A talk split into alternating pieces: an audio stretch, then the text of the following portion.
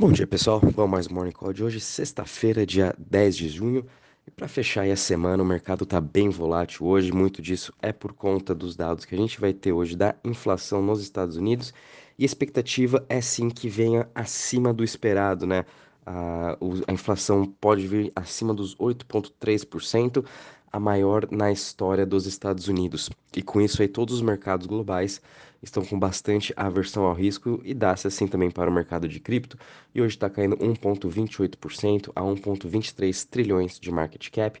O Bitcoin parado naquela sua região dos 30 mil dólares de novo, né, com uma queda de 1,55 e sua dominância também continua estável nos 46,65%. Ethereum caindo 1,61% a 1.784, seguido de BNB caindo 0,82% a 289 dólares, Cardano caindo 4,82% a 0,61, Ripple caindo 0,39% a 0,40, Solana caindo 1,22% a 39,93 e Dogecoin caindo aí 1,93% a 0,07.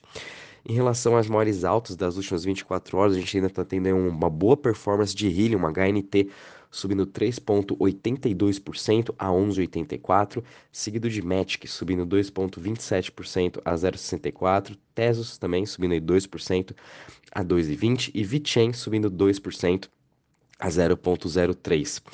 Em relação às maiores quedas das últimas 24 horas, a gente está tendo Loopring LRC caindo 5,23% a 0,50%, Algorand caindo 5,23% a 0,39%, Cardano também caindo 4,67% a 0,61% e Stacks caindo 4,82% a 0,52.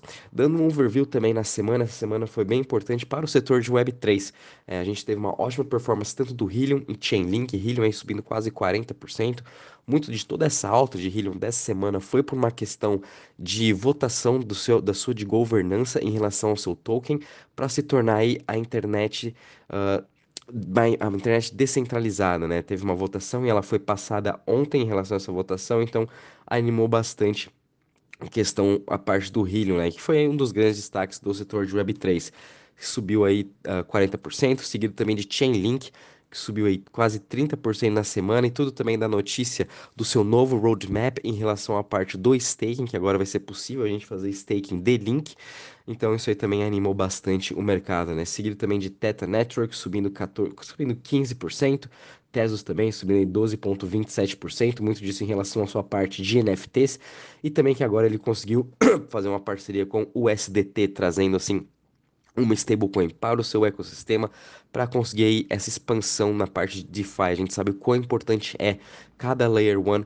ou Layer 2, enfim, o próprio blockchain ter também uma stablecoin, porque assim as pessoas conseguem movimentar internamente, conseguem fazer operações de né? Você não precisa ter é, XTZ na carteira para estar tá trocando por outra, é, você consegue muito bem circular o USDT dentro do seu blockchain, então isso facilita muito as operações de DeFi. Então aí também esse otimismo para Tesos. Ciro também de Leo subindo aí 12% e Polygon que subiu 6,17% na semana. E sobre as maiores quedas nos últimos sete dias, a gente teve ICP, Internet Computers, que caiu 25%, Waves também com uma queda de 24,80%, Elrond caindo 21,30% e Convex caindo 16,31%. Em relação aos setores, hoje todos os setores estão em queda, com exceção de Centralized Exchange, está praticamente no 0 a 0, subindo em 0,08. Mas a gente também está vendo a Web3 caindo 1,47%, Currencies caindo 1,77% e Smart Contracts também caindo 2,23%. O setor que está mais caindo hoje é o setor de Privacy, caindo 3,58%. E quando a gente olha na semana, a gente teve uma semana bem positiva para a maioria dos setores, de novo, né, muito por conta de Helium, Chainlink, Theta Network. O setor de Web3 foi o grande destaque, subindo no geral 10,15% nos últimos sete dias. Depois a gente teve a Centralized Exchange, muito disso foi de FTT, subindo aí 8,83% e Currency subindo 1,25%. O setor que mais caiu na semana foi o setor de Privacy, caindo 3,13%. Quando a gente vem aqui para o Crypto Fear Index, de novo a gente está estável aqui em 13 pontos. É, muito disso aí também dá-se a versão do risco, que a gente sempre vem comentando. E hoje ainda aqui a gente vai ter os dados da inflação, então se vier acima do esperado, a gente pode sim esperar esse Fear Index, Index cair aí para a região dos 10 pontos, né? Vamos estar tá aguardando os dados que vão sair por volta das 9h30 da manhã. E ah, quando a gente vem aqui agora para Total Value Locked em DeFi, a gente também continua em uma queda, uh, com uma queda de 0,90% a 134 bi no total. E também as chains hoje, todas elas com uh, retiradas, né? Todas elas em queda, terminando também os últimos sete dias em queda, com exceção de Tron e Avalanche, que tiveram uma alta de 6% e 1,09%. A Avalanche muito disso foi por conta aí, uh, do protocolo AVV3, que foi lançado na Avalanche uh, recentemente. E eles fizeram um incentivo grande para conseguir maior liquidez, para conseguir maior número de investidores. Então, por isso também que a Avalanche subiu 6% na semana e Tron ainda está no positivo na semana e no mês, subindo 40%, por conta da sua stablecoin USDD, né? As pessoas aí continuam fazendo o staking dela, procurando um pouco dessa renda estável né, e passiva aí de uma de 22% que está hoje, né? Uh, Ethereum continua sendo o principal chain de DeFi com 65,22% de market share, seguido de BSC, Avalanche, Tron e Solana, né? O mercado ainda continua Uh, bem meio que pessimista né, com essa parte de DeFi. Uh, vai demorar muito ainda para a gente ver aí os investidores voltando a ter essa confiança para estar tá alocando maior capital em projetos de DeFi. Isso é para todas as chains, né? não tem uma específica. Todas elas estão sofrendo, todas elas aí com uma queda mensal de mais de 20%, as principais. Enfim, a aversão ao risco está também muito alta, né? Então, por isso também que essas Layer 1, as principais blockchains, não estão tendo uma boa performance. Muito também por essa parte de DeFi, de onde que vem os grandes investidores, né? Para procurar o seu yield, procurar um melhor investimento. Agora, quando a gente vem aqui já para as notícias, essa notícia também foi bem importante ontem, né? A gente teve grandes anúncios, a Mastercard faz, é, fazendo novas parcerias para sua plataforma de NFT. Dentre essas parcerias vai ser com Immutable X e MX, que é uma das principais Layer 2 de NFT. E também gostaria de dar uma dentro aqui de IMX, que está ainda rolando uma votação do Ape, do Ape Down, né? Da ApeCoin que eles resolveram não fazer nenhuma mudança, né? Eles vão continuar na rede do Ethereum, porém estão querendo migrar para uma Layer 2. Agora não se sabe se eles vão construir a sua própria Layer 2 ou se vão migrar para uma Layer 2 já existente, porque sim, está rolando uma votação em paralelo para ela ser migrada para o Immutable X, né, que é a principal plataforma de jogos de NFT de Layer 2. Então, vai ser bem interessante se realmente o ApeDAO, a ApeCoin, o OtherDid, né, todo o seu o seu ecossistema migrar para o IMX. Então isso vai ser um de grande potencial para essa Layer 2, né? Fora essa, par essa parceria que a Mastercard fez com o MX, fez com a Candy Digital, Sandbox, Mintable, Spring, Nifty Getaway, MooPay. Então são as principais aí plataformas de NFT, Mastercard querendo aí é, expandir né, o seu portfólio e também entrar para esse mundo de NFT. Lembrando que Mastercard também tem sua parte de CBDC e de stablecoin, que eles estão aí é, utilizando a Layer 2 do Ethereum para estar tá fazendo todas essas operações. Então, é interessante da Mastercard estar tá fazendo isso. Vamos ver o que a Visa vai também estar tá fazendo, que a gente sabe também, eles têm,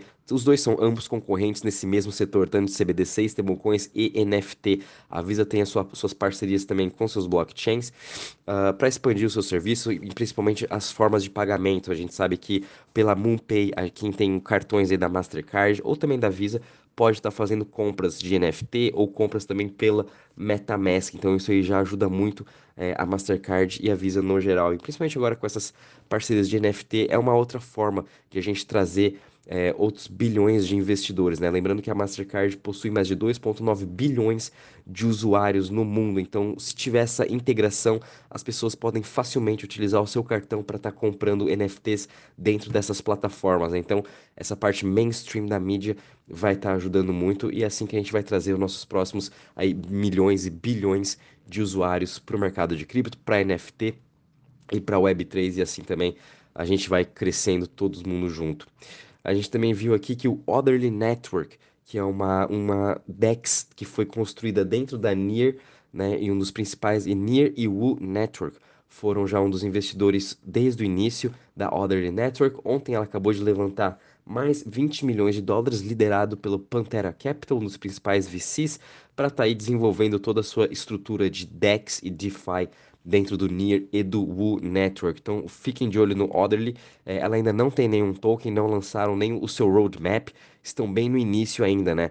É, eu estava acompanhando no site, eles lançaram recentemente a sua DEX na Woo Network, é, ainda está em fase teste e em breve também vão estar tá lançando aí no NIR para ser aí entrar no mainnet. Então, de novo, fiquem de olho em Near Protocol, um dos principais aí blockchains, né, bem concorrentes da Solana, uh, ah, para a gente ficar de olho e a gente pode ter uma grande uh, expansão dela, né, juntamente com esses investimentos que está tendo Other Network.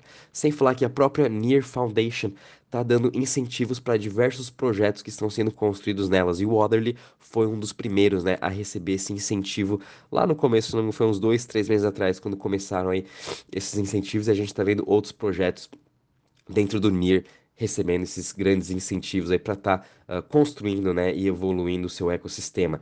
Uma ótima notícia também para o Bitcoin que a gente recebeu aqui foi o Jay-Z e o Jack Dorsey. Uh, estão criando aí uma Bitcoin Academy para as pessoas aí mais necessitadas na região de Mercy, uh, uma região aí bem pobre nessa parte de Nova York, do Brooklyn.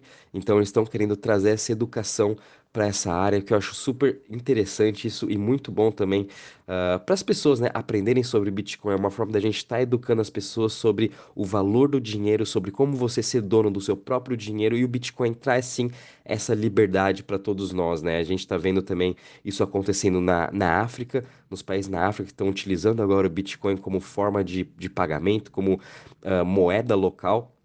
Eles estão aprendendo isso e sim, Bitcoin veio para ficar, né? A gente sabe disso. Então, quanto mais pessoas forem educando sobre o que, que é o Bitcoin, o que, que é o dinheiro, para que, que ele serve, mais aí as pessoas vão começar a entender e vão estar comprando cada vez mais. Uma vez que você entende, você não para de comprar. Assim como eu também compro todo mês ali um certo valor em Bitcoin, porque é assim, vai ser minha aposentadoria, é a minha reserva de valor para qualquer coisa errada que der aqui no Brasil. A gente sabe que a coisa tá bem complicada e a gente está vendo essa expansão de educação, né? O que também é muito importante e espero que aqui no Brasil também a gente consiga trazer essa educação de alto nível para todo mundo, para cada vez mais as pessoas aprenderem o que, que é o Bitcoin, para que, que ele serve.